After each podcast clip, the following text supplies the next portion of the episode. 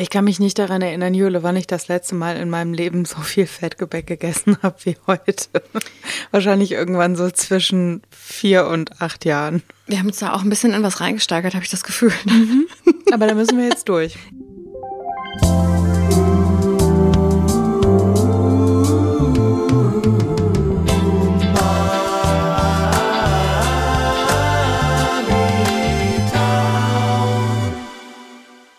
Herzlich willkommen bei Umami Town, der Podcast, der in dieser Folge eigentlich nur mit einer Frage beginnen kann. Wolle man sie rin lasse? Lev Jecken und Jeckenen, Lev Narren und Narreninnen. Entschuldigung. I'm ja, so sorry. Der Hi, Prinz Anke. nicht. Aber wir sind heute zumindest so karnevalistisch unterwegs, dass wir uns eine Spielart des Gebäcks zuwenden, die sehr verbreitet ist in der Karnevals- und Vorkarnevalszeit. Das Siedegebäck, das Fettgebäck. Ich finde, es klingt gar nicht so, so sexy, wie es aussieht, aber wir sprechen einfach über wunderbare Teigstücke, die in Fett ausgebacken wurden und die man sich auch abseits von Karneval reinziehen kann, aber die zur Karnevalszeit in verschiedenen Regionen des Landes vermehrt gefüllt und gefuttert werden.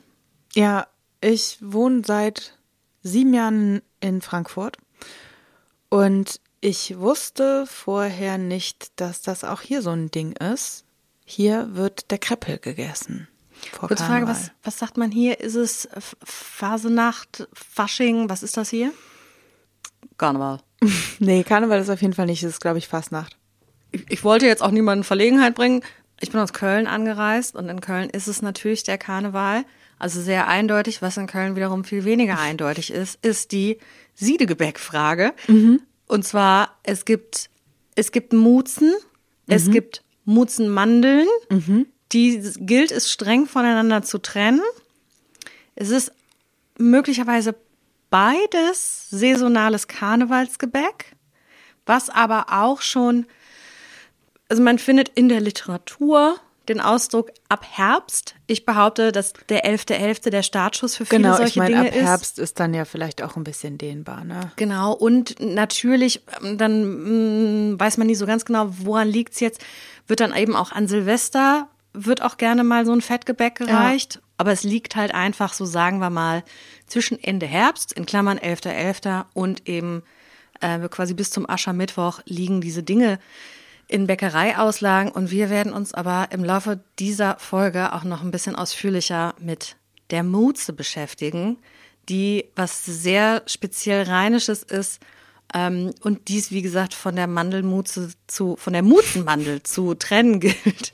Ich möchte mal Mandelmuze sagen. Ähm, und wie gesagt, die Muze ist, die Muze ist ein bisschen uneindeutig. Und in Köln wird aber ja auch, also da gibt es die Muze und die Muzenmandel. Mhm.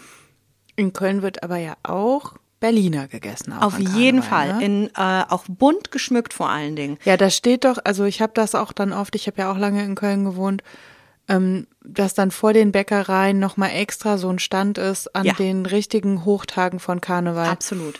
Und das ist hier tatsächlich auch, wo die dann frisch frittiert werden. Wir sind vorhin schon da ist mir das Herz ein bisschen übergelaufen, weil ich, weil ich das noch nicht, also ich kenne Kreppelchen überhaupt nicht oder Kreppel, sie heißen nicht hin, sie heißen Kreppel. Ich kenne sie als Kreppel, aber ich würde jetzt auch nicht sagen, dass ich so viel Ahnung von dem Vokabular habe, dass es nicht auch mit woanders vielleicht Kreppelchen heißt. Kreppelche. In Kreppelche. Und ich dachte halt, das wären so Art, hm, so Art Quarkkrapfen, mhm. was man möglicherweise auch anderorts als Mousse bezeichnet. Also ähm, die Trennschärfe von Begriffen und was genau in was reinkommt, das wird heute nochmal eine andere Herausforderung und teilweise auch nicht genau geklärt werden können. Und ich reiste hier halt an und hatte eine andere Vorstellung vom Kreppelchen. Ich wusste nicht, dass Kreppelchen quasi Berliner sind. Also das, was man in Köln dann als Berliner versteht. Was man in Berlin als Pfannkuchen versteht. Maximale Verwirrung überall. Jedenfalls fand ich es ganz, ganz entzückend, wir laufen hier an der Bäckerei vorbei und da ist halt allen Ernstes so ein, so ein, so ein Tafel, so ein Tafelaufsteller einfach vor der Tür, wo groß drauf steht, Kreppelzeit. Ein Kreppel kommt selten allein. Ein und ich glaube, dass es hatte so ein bisschen die Vibes von so einer, mm, von so einer, mm, von so einer Bowl-Bar, ähm, wo man wo dann halt gerne auch vorne auf dem, auf diesem, auf dieser Tafel dann halt so diese diese runden Fotos, rund ausgeschnittenen mhm. Fotos äh, aufsichtig fotografiert ja. von eben zwölf verschiedenen Bowls mhm. zu sehen sind. Da und dann halt die Kreppel fotografiert, dass man sich schon mal angucken kann, was einen da anspricht. Und darunter steht dann halt wirklich die wunderbare Auswahl. Und dann sind da halt, da waren wirklich, ich glaube, neun oder zwölf äh, Kreppel abgebildet, auch wunderhübsch verziert. Und dann steht da Pflaume, Bienenstich, Eierlikör, Marmelade. Habe ich noch nie gesehen. Fand ich großartig. Hat mich, also begeistert mich ganz stark. Ja, in dieser Bäckerei, wo wir ähm, die jetzt eben gekauft haben, gibt es tatsächlich leider nur am Sonntag nochmal eine richtig krasse Version vom Kreppel. Ne, oh, äh, eine richtig krasse Version vom Kreppel, nämlich ähm, Kreppel so Tiramisu-Style. Also so, dass diese äh, Donuts quasi, äh, also Donuts, Berliner, ne, whatever you wanna call them, aufgeschnitten werden und dann kommt da halt so eine Mascarpone-Creme rein und Kakao und hast du nicht gesehen. Und die habe ich da einmal sonntags in der Auslage stehen sehen und dachte so, oh mein Gott. Und also Kreppel gibt es das ganze Jahr, aber vor Karneval und an Karneval gibt es die dann wirklich in anderen Ausmaßen und in viel mehr Sorten. Ja, genau. In Köln gibt es halt auch immer den Berliner, mhm. aber diese wunderbare Version mit der Eierlikörfüllung. Die hat ja auch ihre Fans. Die gibt's, soweit ich weiß, hauptsächlich zur Karnevalszeit. Ich finde das ganz interessant, dass bei diesem Thema ja Purismus nicht so eine große Rolle spielt. Ne? Also ganz klassisch wird so ein Berliner, so ein Kreppel mit einer Marmelade gefüllt. Aber da guckt dich jetzt eben keiner schief an, wenn da irgendwie mal so ein Oreo-Kreppel rumliegt, wenn da mal der Eierlikör in die Füllung wandert. Oder was gab's denn da eben noch? Ein Kreppel hieß einfach Kiddie-Kreppel. Da waren Smarties und äh, kleine Marshmallows drauf, wahrscheinlich irgendwie eine Schokofüllung drin oder so. Oh, stimmt, es gibt auch so Nutella-Kreppel, mhm. also wo dann halt so Nuss-Nougat-Masse in der Mitte drin ist. Ich meine, grundsätzlich muss, das, muss man das wahrscheinlich schon einteilen in ist mit cremig, sahnig gefüllt mhm. Und ist eben mit Konfitüre, Marmelade oder auch Mousse gefüllt. Mhm, mh. Hast du Favoriten? Ich sehe, was wir hier vor uns stehen haben. Ich würde gerne über Favoriten sprechen, während wir verkosten, ja. Ole. Weil wir haben tatsächlich Kölner, Berliner mhm. und wir haben Frankfurter Kreppel mal so ein paar Sorten. Und da müssen wir später noch auf die Mutzenmandel bzw. die Mutze gucken. Aber erstmal würde ich in den Krebbel Berliner Bereich jetzt gehen und mal hier, uh, hier so greifen. Uh, hier so greifen. Womit wollen wir anfangen? Also ich habe heute aus Köln zwei Varianten mitgebracht, weil ich ja eben dachte, der Kreppel ist was anderes. Bin heute Morgen in der Bäckerei vorbei und sah die beiden Berliner Varianten Eierlikör und Bienenstich darum flitzen und dachte mir, you're coming home with me. und musste ja dann in Frankfurt feststellen, mh, hm, hättest du auch hier kaufen können. Gibt es auch hier? Ganz, bin ganz überrascht, dass es sowohl bei deiner als auch bei meiner Bäckerei Bienenstich. Bienenstich gibt. Ist und das ein neuer Trend? Das finde ich ganz interessant. Finde ich ehrlich gesagt ein bisschen geil. Sollen also Bienen, das heißt, da ist eine Creme Patissier, also eine Vanillecreme ist da drin und oben ein kleiner Mandelkrokant mhm. drauf. Ähm, wollen wir mit dem, genau, also wir haben noch zwei marmeladige Versionen. Hier mhm aus deiner Homebäckerei mit drauf. Und zwar einmal Pflaume. Genau, einmal Pflaumenmus und einmal Marmelade. und Marmelade ist eine rote Marmelade. Mhm. Mm, ich kann von der Farbe her jetzt noch nicht sagen, ob wir uns da eher im Waldbeer oder eher im Erdbeerbereich. Ähm, würde fast sagen Erdbeere, weil Erdbeer ist auch so ein Classic. Ich, ich hätte gedacht, es wäre entweder Himbeer oder Johannisbeer. Ah, ja, weil eigentlich brauchst ein bisschen was Saures. Ja. Ähm, ja, womit möchtest du starten? Ich habe den Bienenstich schon in der Hand. Hier. Okay, let's do it. Ich muss sagen, es ist eine sehr gute Darstellungsform. Also es ist Berliner, der mit einer Vanillecreme gefüllt ist mhm. und oben Mandelkrokant drauf hat. Ich vermute, dass er ein ähnliches, naja, also es gibt so ein Essdefizit beim Bienenstich. Ich finde, das hat man nicht zu Ende gedacht. Er ist so schön zusammengebaut, aber es gibt einfach, es, es, du hast keine Chance, dieses Ding so zu essen, dass wahlweise du oder der Bienenstich irgendjemand sein Gesicht wahrt. Und ich vermute, dass es so ähnlich jetzt hier mit dem Berliner ist. Es ist okay, weil die Krokantdecke ist nicht ganz so heftig. Mhm. Man kriegt es okay hin. Oh. Oh, das gefällt mir mal sehr gut. Mm. Bester Bienenstich, ey. Ich würde jetzt tatsächlich mal zur Marmelade übergehen direkt. Ich lasse dich noch mal kurz zu Ende essen. Mir gefällt der Bienenstich wahnsinnig gut. Echt, also toll. Warum kommen wir da jetzt erst drauf?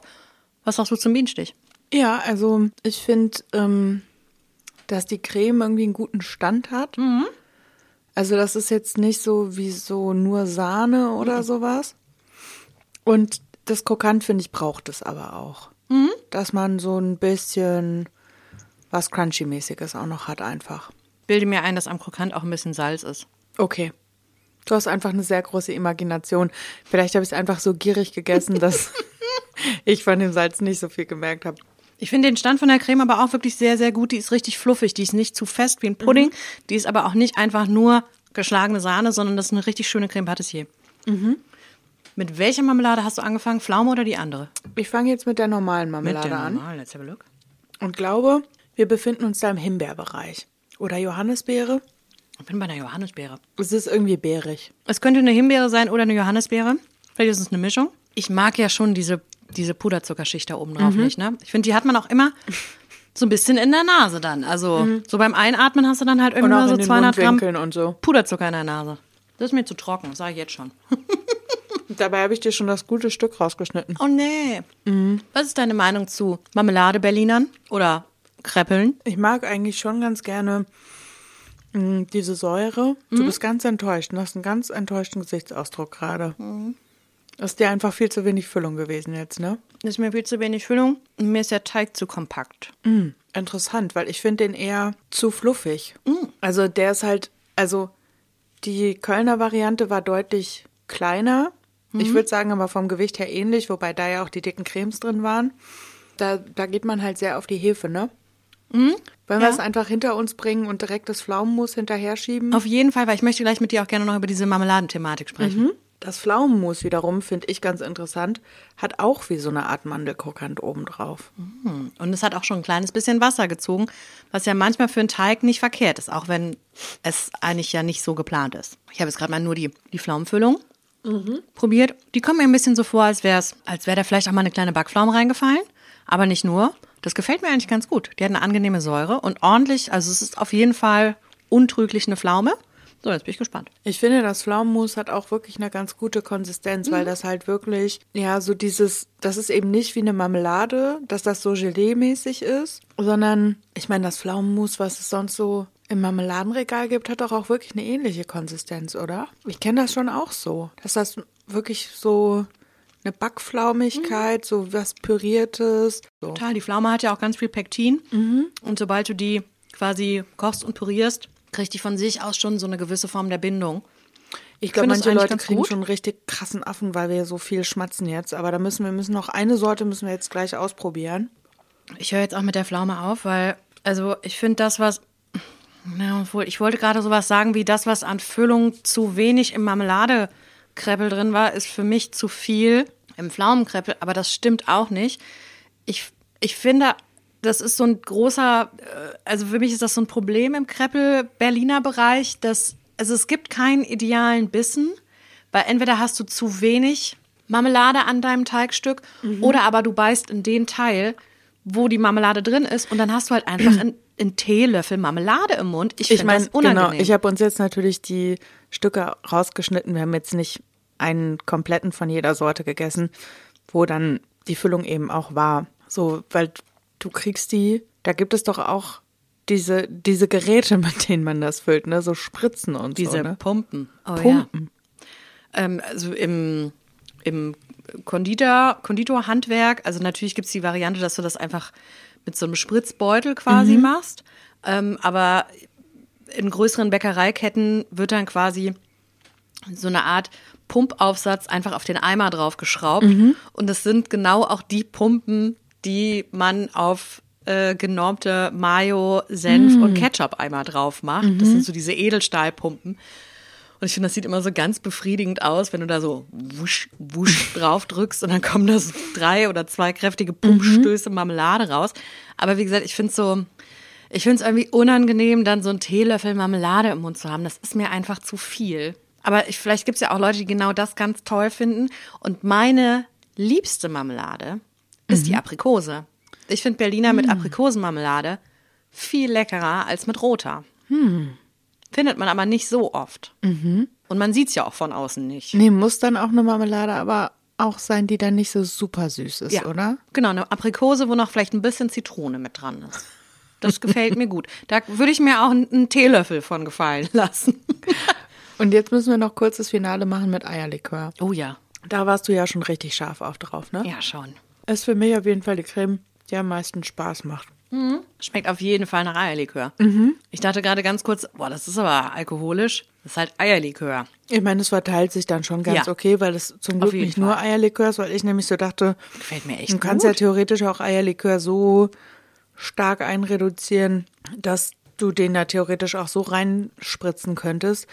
Da bin ich ganz froh, dass ähm, das ist wahrscheinlich, könnte ich mir vorstellen, dieselbe Cremegrundlage wie beim Bienenstich, nur dass dann eben in die eine Creme beim Bienenstich was anderes reinkommt als dann bei dem Eierlikör-Ding. Hier haben sie auf jeden Fall noch ein, noch ein Schnäpperchen untergebracht. Und es ist so ein, es ist so ein, äh, so ein gelber Zuckerguss da oben drauf. Ich finde es ganz gut. Also ich bin jetzt auch nicht jemand, also ich bin jetzt auch nicht jemand, der regelmäßig zum Bäcker rennt und sich einen Berliner kauft. Nee. Weil das, mir ist das irgendwie alles zu krass. Also ich glaube, ich, ich kann mich fast nicht dran erinnern, wann ich mir wirklich den letzten Berliner gekauft habe oder, oder den letzten Kra Und also ich, ich ziehe mir das auch an Karneval nicht rein. Wenn dann vielleicht mal einen halben, aber ich denke beim zweiten oder beim dritten Bissen immer schon, boah, das ist irgendwie ist mir das zu krass. Ich finde halt auch, dass Alkohol und solche süßen Sachen eigentlich nicht so gut zusammenpassen. Also, wenn es da was Frittiertes sein sollte, wäre ich dann eher bei so einer Pommes oder sowas an Karneval und nicht bei so einem Berliner oder einem Kreppel oder irgendwie sowas. Wobei man auch sagen muss, ne, das Fett ist ja eigentlich auch, wenn man jetzt Alkohol trinkt, wir bringen die ganze Zeit so Saufen und Karneval und sowas in Verbindung, ne? Aber für viele steht das ja auch miteinander direkt in Verbindung, Alkohol und Karneval oder Fasnacht oder sowas. Ist natürlich gut, sowas Fettiges dann zu essen, weil das den Magen gut auskleidet, das Fett, und dadurch der Alkohol nicht so schnell ins Blut reingeht und dann nicht so direkt reinschallert. Ich habe mich aber auch tatsächlich gefragt, ähm, woher denn überhaupt diese Tradition kommt, dass offensichtlich ja in ähm, wirklich sehr vielen Regionen Deutschlands äh, eben zur Karnevalszeit, Fastnachtszeit, Faschingszeit, you name it, eben rund um irgendwas zwischen Altweiber und Aschermittwoch. Warum denn bitte ja zum Saufen ein süßes Fettgebäck gereicht wird? Also, dass dieses Fettgebäck, dieses Siedegebäck in der Karnevalszeit so stark gegessen wird. Ganz genau.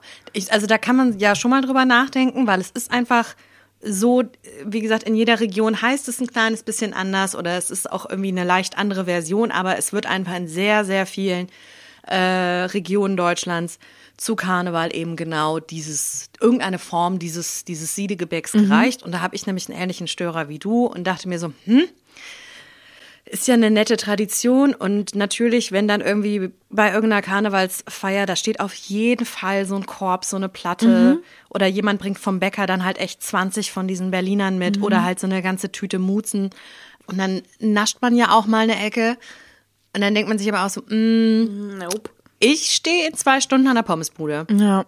Ja, und der Grund, dass das vor Karneval so gegessen wird, ist wie so oft Jesus. Es ist mal wieder churchy. Ja, It's, es it's ist- Jesus time. Das Christentum regelt einfach, ob man will oder nicht. Der Kirchenkalender, tatsächlich. Aber es, ähm, es ergibt dann auch wieder sehr viel Sinn. Also wenn man das historisch betrachtet, ergibt das sehr viel ja, Sinn. also ich bin auf die Begründung, du hast dich mit der Fastengeschichte deutlich investigativer beschäftigt als ich. Ich bin lediglich auf die äh, Erklärung gestoßen. Es wird ja quasi ab Aschermittwoch ist ja der ganze Spaß vorbei. Ab Aschermittwoch beginnt die Fastenzeit bis Genau. Ostern. Und dann darfst du kein Fleisch, keine Eier, kein Fett, kein Zucker, super wenig Spaß. Das heißt aber wiederum, das muss ja alles aus dem Kühlschrank oder eben aus mhm. dem Vorratsschrank oder aus der Küche, das muss ja alles weg sein, ja. weil es ansonsten in den kommenden sechs Wochen sind in den kommenden sechs Wochen einfach schlecht wird. Also ähm, ist halt auch in diesem süßen Fettgebäck wird einfach nochmal alles rausgefeuert, was man halt in den kommenden sechs Wochen nicht verarbeiten darf. Ja, es ähm, sind sogar äh, 46 Tage, beziehungsweise 40 Tage. So lange war Jesus in der Wüste. Ja. Und ich, ich finde das nämlich auch schon wieder so geil. Das Christentum hat ja auch immer so ein paar Loopholes. Mhm. Und eigentlich sind es 46 Tage. Mhm. Aber weil die sechs Sonntage rausgerechnet werden können, weil man da eigentlich nicht fasten muss, sind es 40 Tage. Die Sonntage sind das Loophole? Die Sonntage, die müssen nicht befastet werden. Ich, also, ich kenne das mit dieser Fastenzeit schon auch, dass irgendwie dann mal Zucker gefastet wurde oder irgendwie Alkoholfasten sowas. Fasten auf jeden Fall machen ganz, ganz viele. Ja, und dass, wenn du dann in der Zeit Geburtstag hast, dann auch irgendwie du direkt mit einplanen musst, dass da mal jemand dann plötzlich vegan ist, weil er in der Fastenzeit vegan ist, dass dann natürlich kein Alkohol getrunken wird. Dann gibt es das natürlich ja auch in moderner, dass irgendwie Bildschirmzeit gefastet wird und so. Und am Ende läuft es zumindest der christlichen Deutung nach auf den Satz Besinnung durch Verzicht hinaus. Also, dass du quasi zu dir kommst, dass du dich aufs Wesentliche besinnst. Und es gab tatsächlich früher auch ähm, so richtig krasse Fastenregeln. Also Alkohol, Fleisch, tierische Produkte, Eier, Milch, Käse war sowieso verboten und dann aber auch nur eine Mahlzeit am Tag. Und da ist dann eben neben dieser Kühlschranknummer, die du eben gesagt hattest, dass man das alles noch aufbrauchen muss, auch so ein Ding, dass du dir dann natürlich vorher, wenn du weißt, 40 bis 46 Tage macht der Tee jetzt überhaupt keinen Bock, dann gönnst du dir halt vorher. Und dann wird sich halt irgendwie nochmal ähm, so ein bisschen wie so ein Eichhörnchen, was sich irgendwie vorm Winterschlaf oder vor der, vom, vom traurigen Winter nochmal richtig den Ranst voll genau. macht und so richtig fett anfuttert, weil jetzt hat's die nächsten Wochen und Monate bisschen wenig, uns könnte frisch werden. Ähm, ja, so macht man das also auch dann vor Karneval beziehungsweise an Karneval sich nochmal so richtig, richtig die Kugel voll machen. Okay. Genau. Okay. Und jetzt haben wir eben schon Berliner Kreppel Pfannkuchen mhm. besprochen. Mhm. Das ist normalerweise ein Hefegebäck. Mhm, ein absolut. frittiertes Hefegebäck. Und Jule, du hast eben auch schon die Mutzen beziehungsweise die Mutzenmandel erwähnt. Das ist auch vor allen Dingen im Rheinland so ein Ding, was auch so zur Karnevalszeit im weitesten Sinne verzehrt wird. Absolut. Ich habe das noch nirgendwo anders gesehen tatsächlich. Und um diese zwei Begriffe mal ganz grundsätzlich voneinander zu trennen, weil ansonsten gibt es offensichtlich in Köln Köln-Karg-Verbot. Also es, man ist da sehr empfindlich. Simpler zu erklären ist die Mutzenmandel. Mhm. Die, ist die ich Mandel wirklich gar nicht kannte.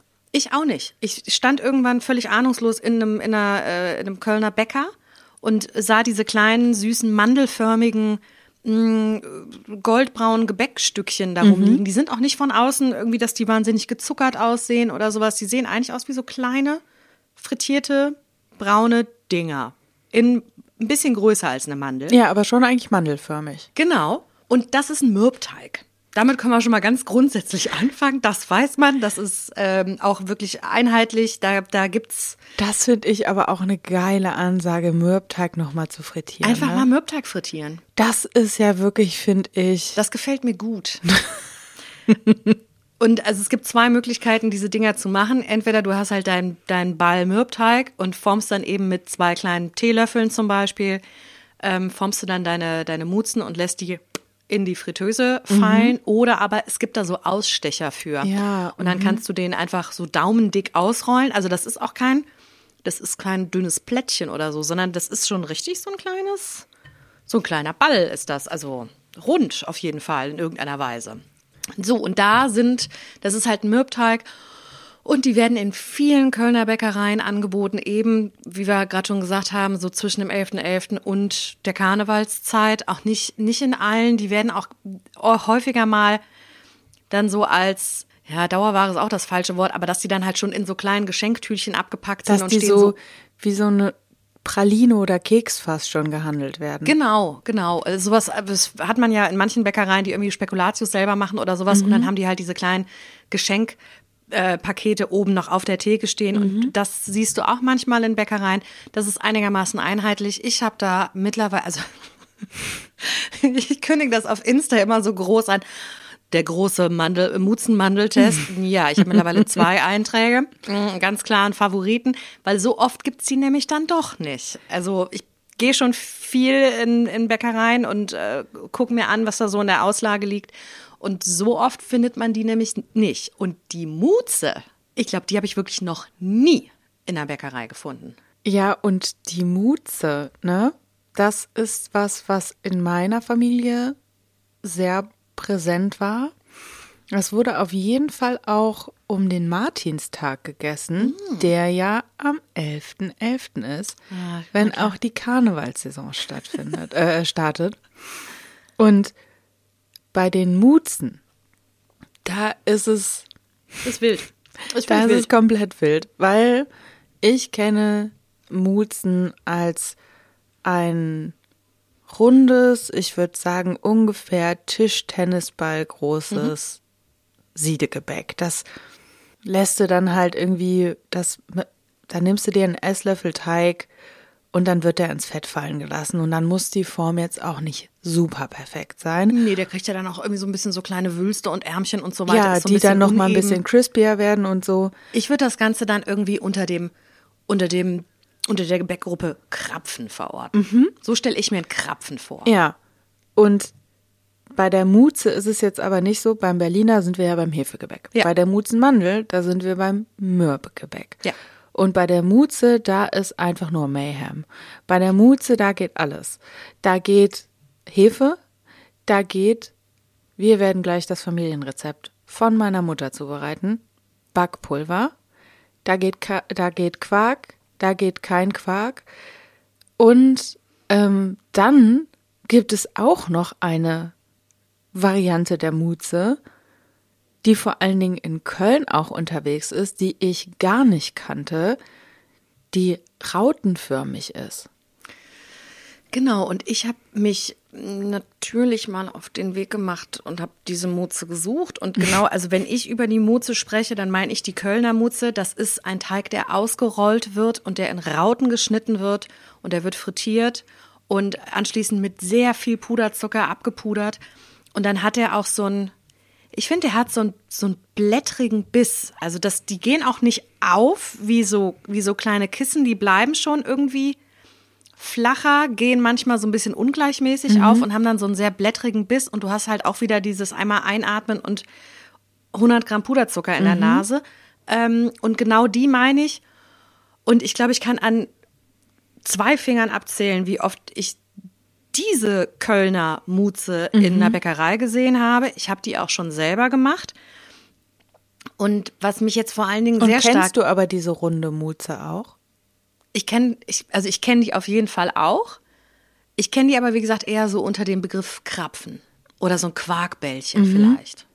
Ich habe mich dann tatsächlich auch gefragt, weil mh, meine Eltern ja wirklich sehr nah an der niederländischen Grenze wohnen, ob diese Muzenform dort vielleicht auch daherkommt, dass in den Niederlanden äh, Oliebollen gegessen werden. Das heißt im Prinzip Ölbällchen. Und das wird so auf der Kirmes gegessen und sowas. Und das ist auch einfach, ich weiß jetzt nicht genau welcher Teig, ich weiß auch nicht, ob das so genau geklärt ist, aber diese kleinen frittierten Dinger, die werden halt da kugelförmig geformt. Und ich habe mich da auch tatsächlich gefragt, ob da vielleicht nicht auch so ein kleiner Austausch stattgefunden hat, wenn wir im Siedegebäckbereich unterwegs sind.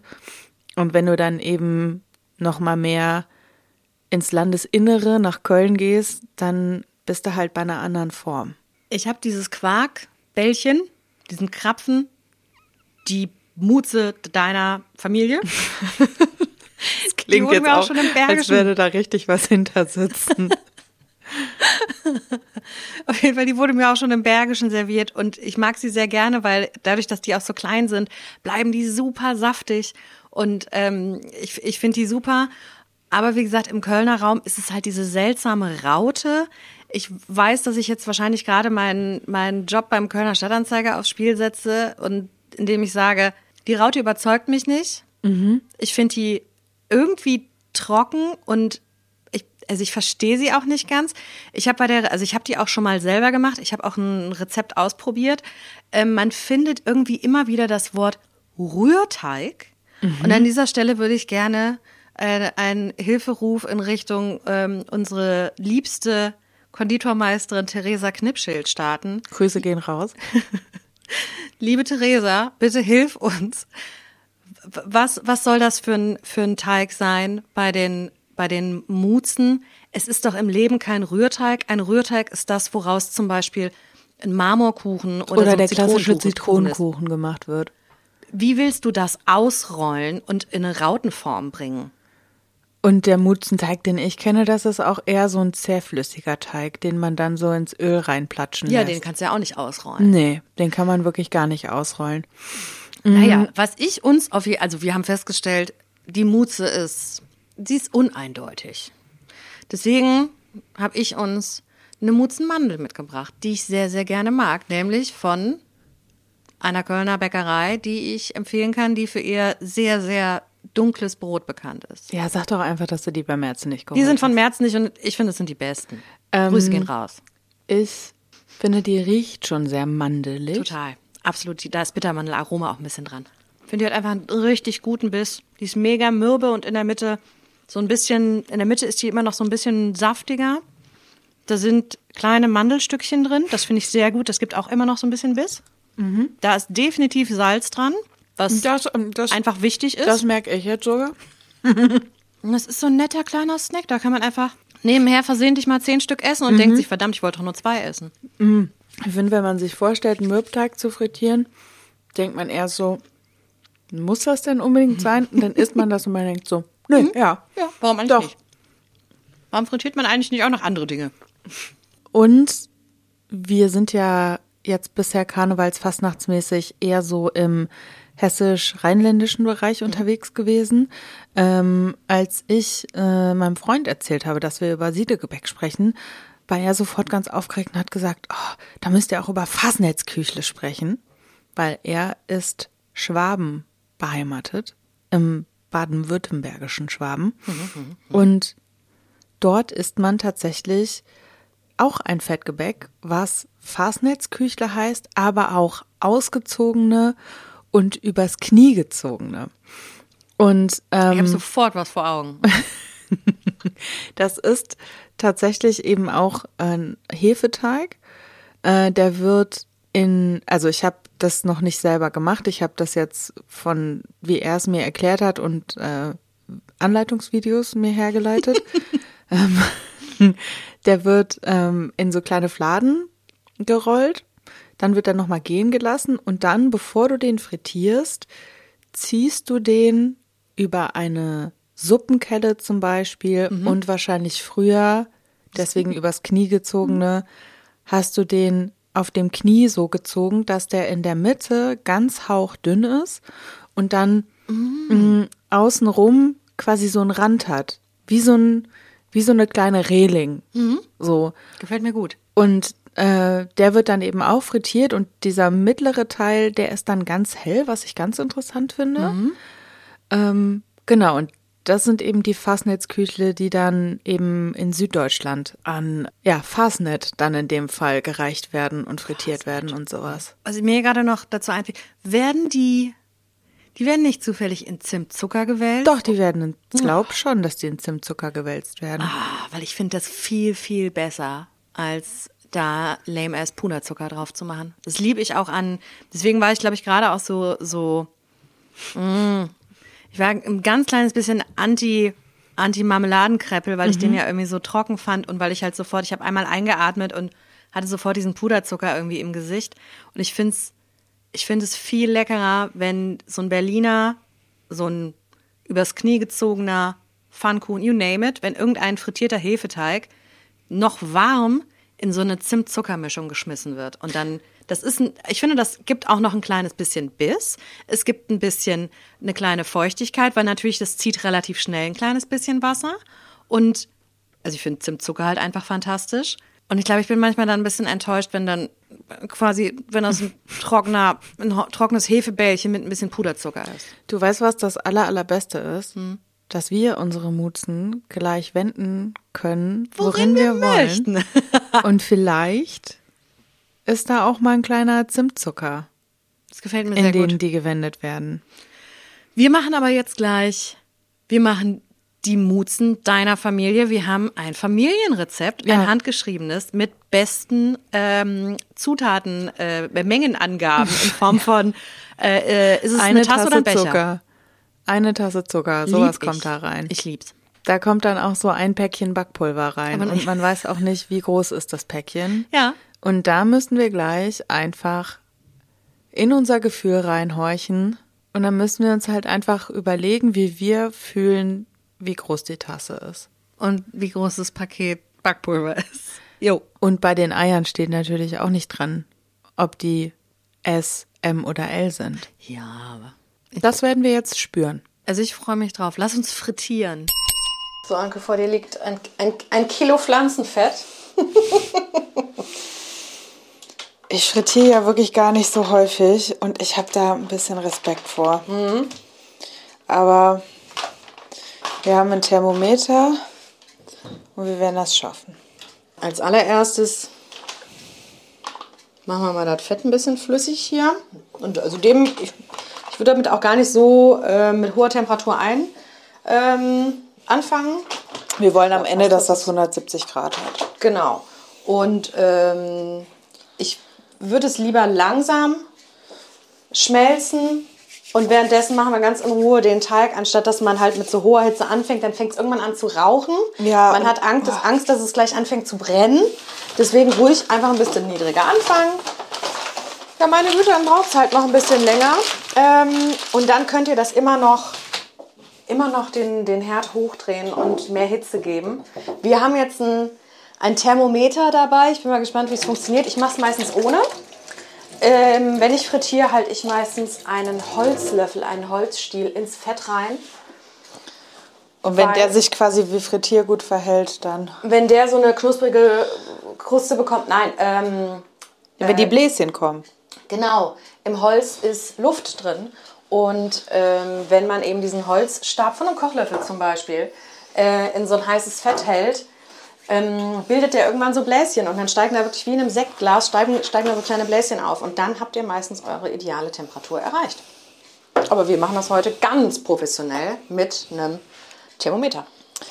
So, was ist, du holst hier mal schön den, den Familienteig zusammen. Was gibt's? Quark, Eier, Mehl, Backpulver, Vanillezucker und Zucker. Und das war's schon.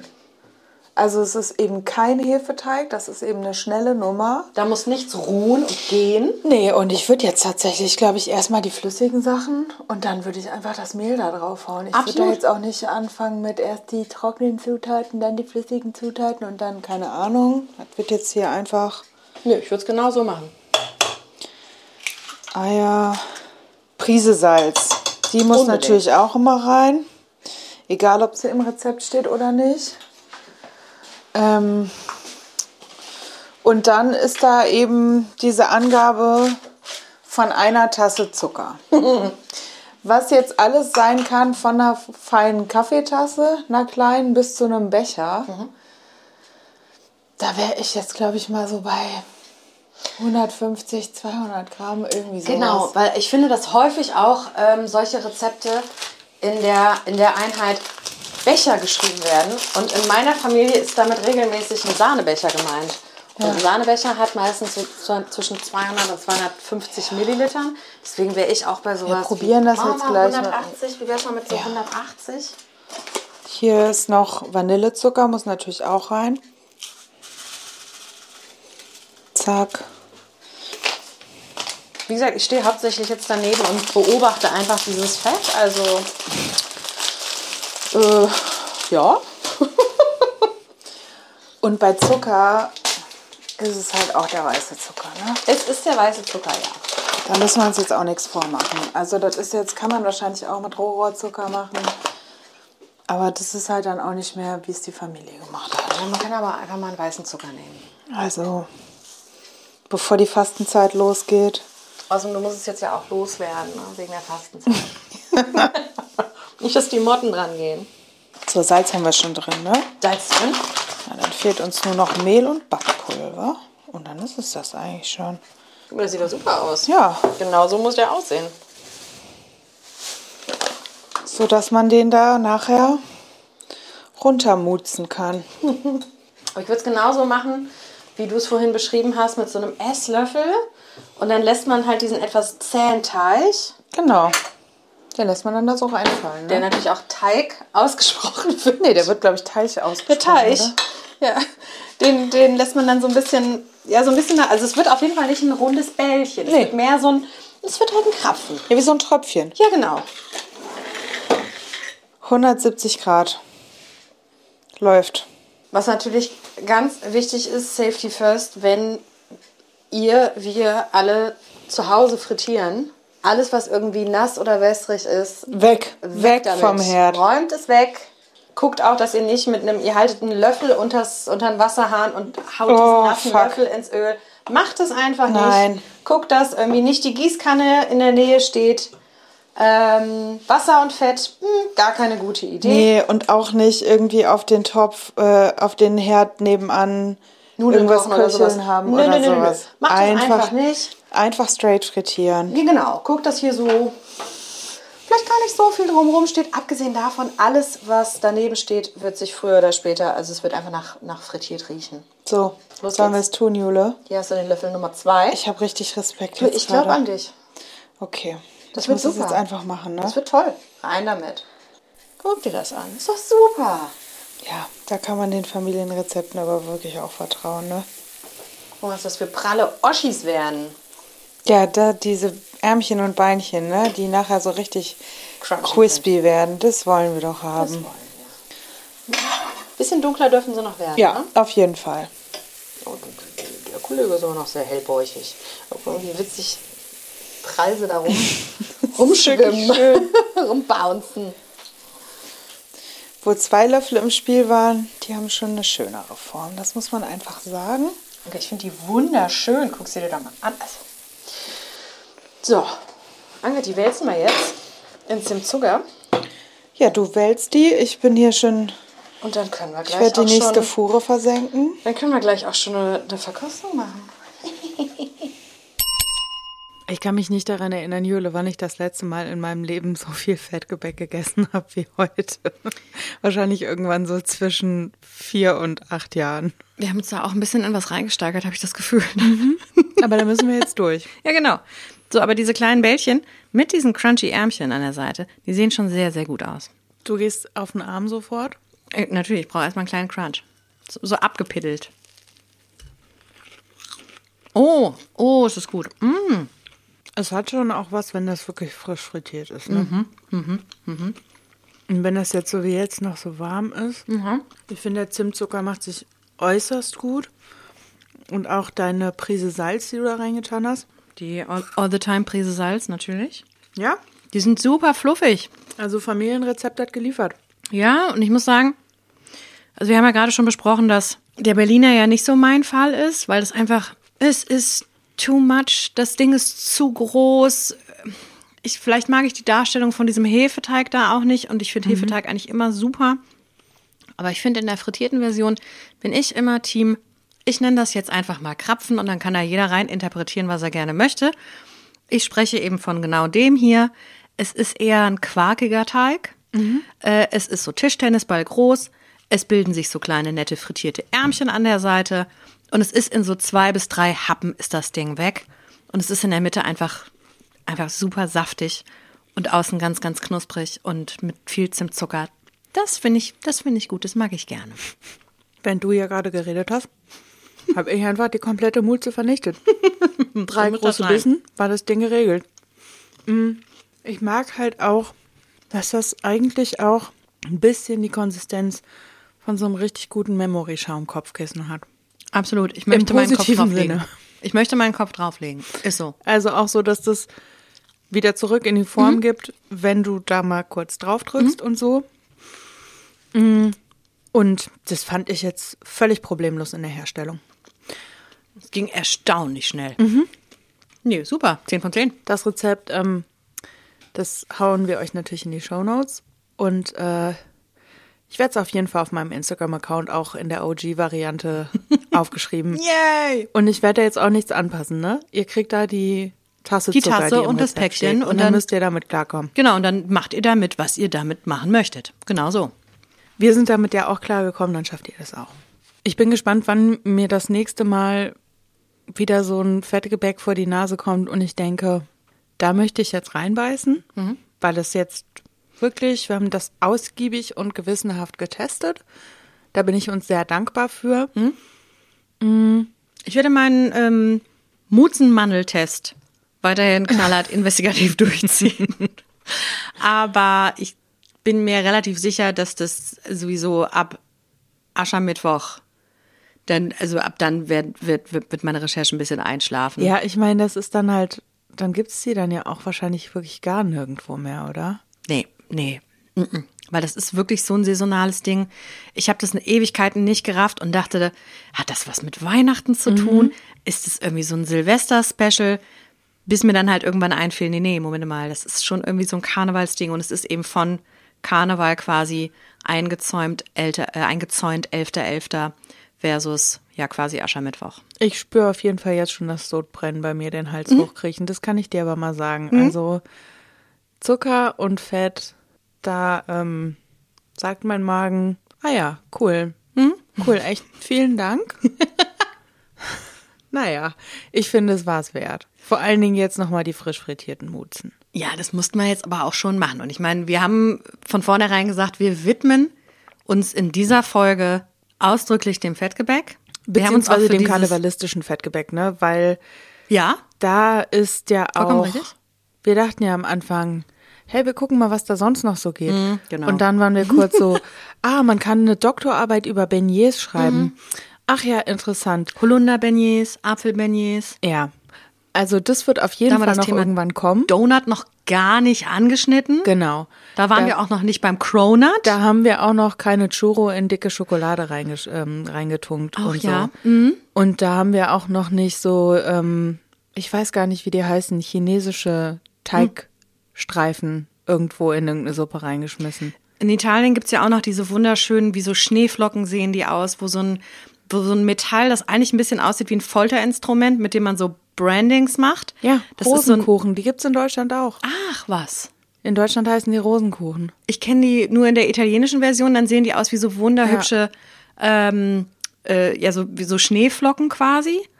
Und da wird eben der, ähm, diese, diese Form wird in den Teig getunkt. Genau. Und dann wird, wird das sofort in die Fritte gehalten mit diesem Folterinstrument. Von dem, von dem Ding ab, genau. Genau. Und dann ähm, ist ja auch die Eisenform an sich wieder ein bisschen heiß und ja, deswegen genau. bleibt der Teig beim Reintunken auch kurz genau, dran kleben. Genau. Also ja, unschwer also, zu erkennen. Ähm, wir haben uns deshalb auf äh, eine Handvoll karnevalistischer Fettgebäcke konzentriert und uns auch ähm, für das eigentlich wirklich sehr unschöne Wort Fettgebäck entschieden. Eigentlich ist es Siedegebäck. Aber wir ziehen es jetzt durch. Und so, ich also. finde auch, dass Siedegebäck irgendwie nicht das Gefühl beschreibt, was ich habe, wenn ich das esse. Ursprünglich ist das ja ein Schmalzgebäck. Genau, aber da wird mit ich, Schmalz ja heute fast gar nicht mehr gearbeitet. Ne? Und das kommt, finde ich persönlich, der Sache sehr, sehr nah. Also auch so vom Feeling her, weil mhm. Schmalz ist auf der einen Seite ja, also wir sprechen von omnivoren Menschen in dem Falle natürlich. Ähm, Schmalz ist eine, eine geile Sache, aber auch wieder so on the edge of, oh, das ist zu viel. Also Eieiei. Schweineschmalz und sowas halt, ne? Schweineschmalz, Gänseschmalz. Ja. Also das ist halt einfach tierisches Fett. Ja. Äh, es gibt diverse Möglichkeiten, äh, da dran zu kommen. Äh, eine, eine Version ist, dass du halt auch einfach sämtliche Brühen und so weiter, dass man das halt alles stehen lässt und dann bildet sich natürlich mhm. oben so ein richtig äh, dicker Fettrand und ja. das auf jeden niemals irgendwie wegschmeißen oder sowas, sondern immer warten, bis das erkaltet, dann kann man das so nehmen und halt zum Beispiel auch für einen Rotkohl verwenden. Naja, jedenfalls wurden derlei Gebäcke wurden früher eigentlich in Schmalz mhm. äh, frittiert. Die wurden nicht in einem neutralen Pflanzenfett, Sonnenblumenöl, Rapsöl, äh, viel wird auch in Erdnuss frittiert, ja. ähm, sondern es, das wurde früher in, in Schmalz alles ausgebacken. Und deswegen gibt es eigentlich auch noch, vor allen Dingen bei etwas, sagen wir mal, älteren Menschen, die das vielleicht noch kennen, gibt es auch ähm, sehr häufig den Begriff Schmalzgebäck dafür. Mm, ja. Ähm, und irgendwie finde ich, ist so dieses, ja, Schmalz, das finde ich auch lautmalerisch, entspricht so ein bisschen mehr dem Vielleicht Gefühl. Müssen wir uns noch mal kurz überlegen, wie jetzt genau die Folge heißt. Das werdet ihr dann gesehen haben. ähm, wir werden da auf jeden Fall eine Lösung für finden. Und wenn wir uns irgendwann von dieser ähm, Siede, Schmalz, Fettgebäck, Orgie erholt haben, dann bin ich auf jeden Fall auch für eine Runde zwei, drei und vier zu haben, weil ja, ähm, da ist ja überall auf der Welt so viel los. Da, da wird richtig einer wegfrittiert. Und ich möchte unbedingt mit dir über Apfelbeignets sprechen und auch über Holunderblütenbeignets. Mhm. Beste Beignets überhaupt. Ähm, ich habe aber, bevor wir uns ähm, den Snacksercise widmen, in denen nicht frittiert wird, ähm, habe ich noch ein Gadget mitgebracht, was zwingend in diese Folge muss. Und zwar ist es ganz simpel, es ist die Schaumkelle. Das ist ein gutes Teil, wenn man frittieren möchte. Gerade wenn man so Krapfen halt, die muss man ja irgendwie wieder aus diesem Fett rausholen. Mhm. Natürlich kann man da auch mit irgendwie einem Löffel rumorgeln oder man hat vielleicht irgendwie ein kleines Siebchen. Ähm, dann kann man die damit auch rausfischen. Aber eigentlich ist so eine Schaumkelle, so ein Schaumlöffel das ist also quasi wie eine Suppenkelle, nur mit ganz vielen, also erstens ein bisschen flacher und zweitens mit so ganz vielen Löchern drin. Mhm. Das ist eine ganz wunderbare äh, Möglichkeit und ich finde, dass das auch ein sehr praktisches Gerät ist für vielerlei Dinge. Ähm, natürlich wird damit auch klassisch, wenn man Brühen ansetzt, der Schaum abgeschöpft. Oben der Schaum, abgeschöpft, oben der Schaum abgeschöpft. Mhm. Aber ich finde, es ist ganz angenehm, Oh, weil man, man muss ja häufiger mal irgendwas aus irgendeiner heißen Flüssigkeit angeln und dann wenn man das mit einem Löffel oder mit einer Pinzette oder so macht, dann zerdrückt man ja auch ganz gerne mal irgendwelche Dinge und dann hat man halt so einen Schaum, so einen Schaumlöffel, so eine Schaumkelle. Ich finde, es ist ein sehr gutes Gadget und es ist ein, ein nahezu zwingendes Gadget in unserer Siedegebäck-Schmalzgebäck-Folge. Sehe ich absolut auch so. Äh, hat auch durch diese flache Form kommt man da halt gut in den Topf rein. Das ist, ähm, und es ist auch ein Gadget, das ist einfach nicht sehr teuer. Mhm, genau, kostet nicht viel. Da muss man jetzt auch keine fancy Schaumkelle haben. Nee, überhaupt gar nicht. Die muss einfach nur funktionieren. Und da auch wieder einfach mal im, äh, im, im nächstbesten Asia-Supermarkt mal kurz in die Abteilung mit den Gadgets. Mit den Dampfkörben. Mit den, genau, da wo, genau, also jeder, die meisten Asia-Supermärkte haben irgendwo eine klitzekleine mhm. Abteilung oder auch eine wunderbare riesige Abteilung, wo eben ähm, einigermaßen günstige ähm, so ein bisschen Küchenequipment und ein bisschen Porzellan rumstehen. Ja. Und da liebe ich ja die, die Aluschüsseln, aber da findet man auch ganz hervorragende Schaumkellen, ähm, die auch so ein bisschen aus mehr Draht bestehen, als mhm. dass das wirklich äh, quasi so ein gestanztes mhm. Edelstahlding ist. Und die finde ich auch mega praktisch, weil mhm. es geht ja darum, dass du etwas irgendwo rausholst und im Prozess des Rausholens tropft es schon ab. Ja. Und es ist halt, gerade wenn du halt so Fett hast und dann oh, tropfst du damit irgendwie durch die halbe Küche und dann brauchst du wahnsinnig viel Krepppapier und so weiter, das ist alles nervig. Wenn du halt einfach mit so einer, mit so einer Schaumkelle arbeitest, dann bleibt das meiste an Fett einfach im Topf drin. Und das ist super. Das lieben wir sehr. Das lieben wir wirklich sehr. Und mit der Schaumkelle kann man danach dann sogar noch die größeren ähm, Stücke rausfischen, ja. die beim Frittieren abgegangen sind. Eignet sich auch super, um irgendwo mal ein Ravioli rauszufischen. auch schön. Alles, was man so rausfischen Schaumkelle möchte. auf die Eins. Womit wir bei den Hausaufgaben angekommen sind. Mhm. Ich finde, wir haben jetzt einfach mal genug frittiert. Jetzt ist mal Schluss mit Frittieren. Und auch wenn wir gerade vielleicht nicht im Karnevalsorkus hängen, aber möglicherweise hängt ja der ein oder andere Hörer, die ein oder andere Hörerin gerade im Karneval oder hält sich auch den, den, den Kopf fest und denkt sich, oh Gott, ich mache nie wieder mit. Wir haben uns für ein, wir haben uns für ein Katerfrühstück entschieden. Ja? Als Hausaufgabe. Oder einfach mal ein wenn bisschen, man keinen Kater hat, für ein dickes, deftiges Frühstück. Ja, oder einfach mal ein bisschen Elektrolyte wegballern und dafür muss man nicht unbedingt einen Kater haben. Es nee. tut einfach immer gut. Elektrolyte lieben wir. Wir lieben Elektrolyte, ganz genau. Ist gut für die Muskeln, für alles.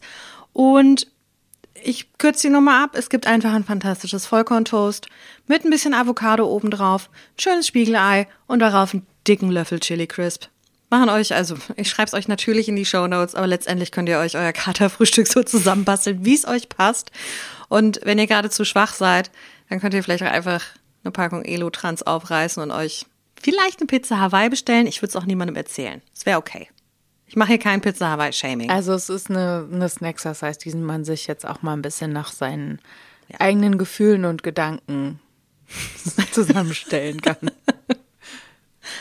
Ange, dann fehlt doch nur noch eins auf der Liste und das ist unsere Playlist. Playliste? ja. Was, was, was hast du so dabei? Ich habe einmal einen Anfang der Nullerjahre RB Pop Klassiker und zwar natürlich Fat Joe, Ja Rule und Ashanti What's Love. Hm. Also, mhm. Da möchte ich einfach nur drauf viben immer noch. Ist auch so ein Song, wo ich so denke, ja, den höre ich auch jetzt immer noch gerne, obwohl der irgendwie schon 24 Jahre alt, wow. nee, 22, 22 mhm. Jahre alt ist. Und dann habe ich noch im Angebot ähm, von Most Dev mit einem tollen, tollen Sample von Aretha Franklin drin, Miss Fat Booty. Das ist wunderschön. Vielen Dank dafür. Ich habe äh, auch was mit runden weiblichen Gesäßen dabei. äh, der Klassiker von Queen, Fat Bottom Girls. Muss ich irgendwie immer ein bisschen dran denken, wenn in so einer, in so einer Fritteuse so, so, so pralle Teiglinge vor mir so tänzeln. Finde ich schön. Dann kann man auch echt diesen Song im Kopf haben. Und der andere Song, den ich ähm, auf die Playlist packen möchte, ist von keinem geringeren als Fat Tony, Kann ich reden, ich esse. Der ist allen ernst, ich musste gerade nochmal nachgucken, von einem Album aus dem Jahr 2015, Jo mhm. Picasso. Und ich war damals schon völlig besessen von diesem Song und dachte irgendwie damals schon, ich glaube, ich hätte total gerne einen Podcast, wo dieser Song irgendwo eine Rolle spielt. Also Vielleicht können wir Fat Tony bequatschen, dass er uns den für eine Rubrik schenkt. Das wäre wunder wunderschön. Ich habe tatsächlich auch mal drüber nachgedacht, einen Food Podcast zu machen, der heißt Kann ich essen, nicht rede.